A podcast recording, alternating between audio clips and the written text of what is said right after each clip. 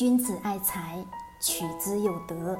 聆听财商智慧，拨动你的财富之路，让金融陷阱无处可藏。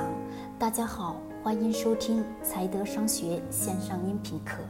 接下来有请贺老师的分享。好嘞，各位晚上好。那我们今天晚上聊聊的话题呢，是我今天在做上市公司的报告这个调研的过程当中，以及研究这个财报。找新闻以及看很多的资料过程当中呢，看到这么一个话题，是关于日本高龄人还在拼命的工作的这么一个事情。那么呢，我让我想到了我们老了以后，对于我们自己养老大概的需要多少钱。那么今天晚上呢，我们就聊聊我们怎么样去做，才给我们的养老有一个保障。如果说我们按照我国的，就是我咱们中国目前的货币的购买力来计算的话。普通两个老年人，就是说咱自己跟咱媳妇两个人的话，一个月算四千块钱的生活费。但是呢，按照现在的这种情况来算，基本是远远不够的。一年的生活费大概是在六万元左右。假设说我们是在六十五岁退休，那么也就是说，按现在的年龄倒推，也就是在三十年以后，那平均人的寿命基本上是在八十五岁，八十五岁上下。那么，即退休的时间基本上也就在二十年，但二十年的养老生活费在一百万左右。假设你开销、医疗或者说等等的一些费用在两百万左右，那共计的话，大概总共得要需要三百万，对吧？假设每年的通货膨胀，我们不按高的算，如果说按照每一年的百分之百分之四左右，那么我们自己退休时的需要的金额大概是在。一千万元，假设两个夫妻的话，就是说夫妻两个人退休金加起来，在才能够负担得起我们在生活上所日常的这些开销。那么剩下的这么七百万，怎么样去挣呢？假设如果说按照指数基金定投的年化收益率为百分之八，从现在起每个月你至少得要定投五千元上下才算，至少是定投五千元以上才可以。那么说。这个情况的话，可能我们每一个人这到了慢慢的三十岁往后推的时候，慢慢的会去担心我们的以后的生活。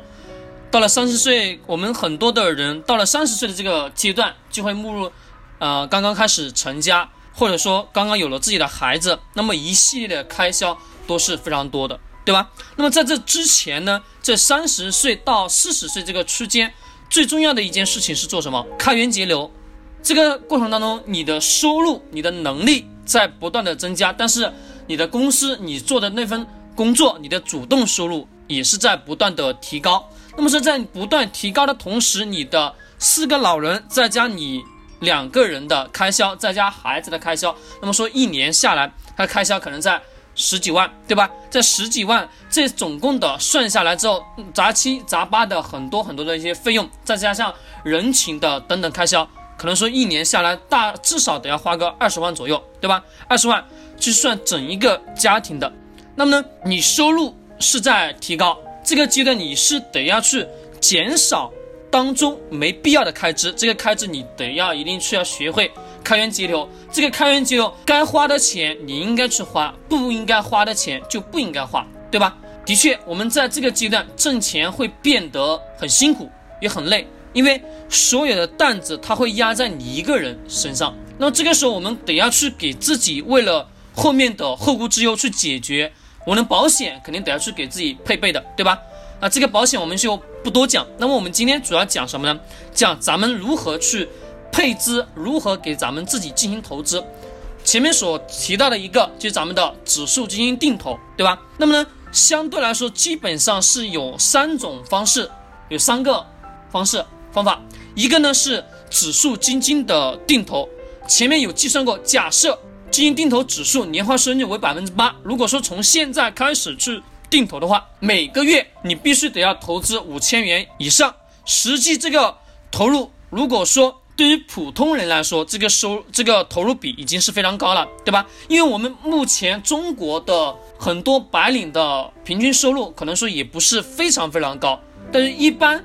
他还要负担自己的家庭生活的所有的开销以及孩子的开销，所以这个定投的这一笔五千元就相对来说是已经比较大了，对吧？那么说就要是从我们非常早期的就要开始去做这一笔定投，做这一笔定投，长期来看，你的收入或者说你的这个定投的额度，到后面的你养老金的收益会产生非常大的一个保障。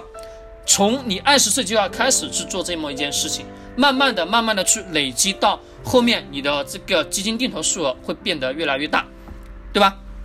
好，这是一种指数基金定投。那么第二种是什么呢？第二种就是创业。这几年的创业潮，我相信每一个人都是什么，都在这个洪流当中，每个人都想激情澎湃的去做一次这么一个决定。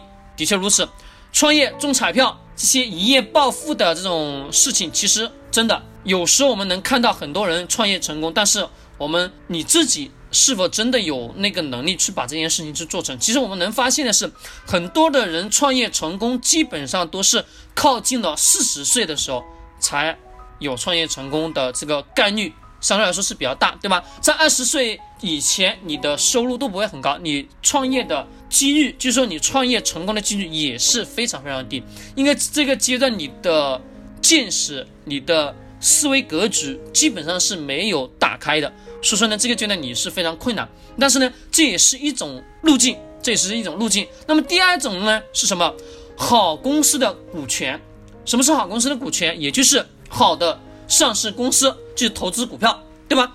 长期的话，我们只主要是看两个指标，什么呢？看长期的 R ROE 跟咱们的巴菲特所提出来的护城河。我们不管是从哪个行业去筛选也好，或者是从哪个。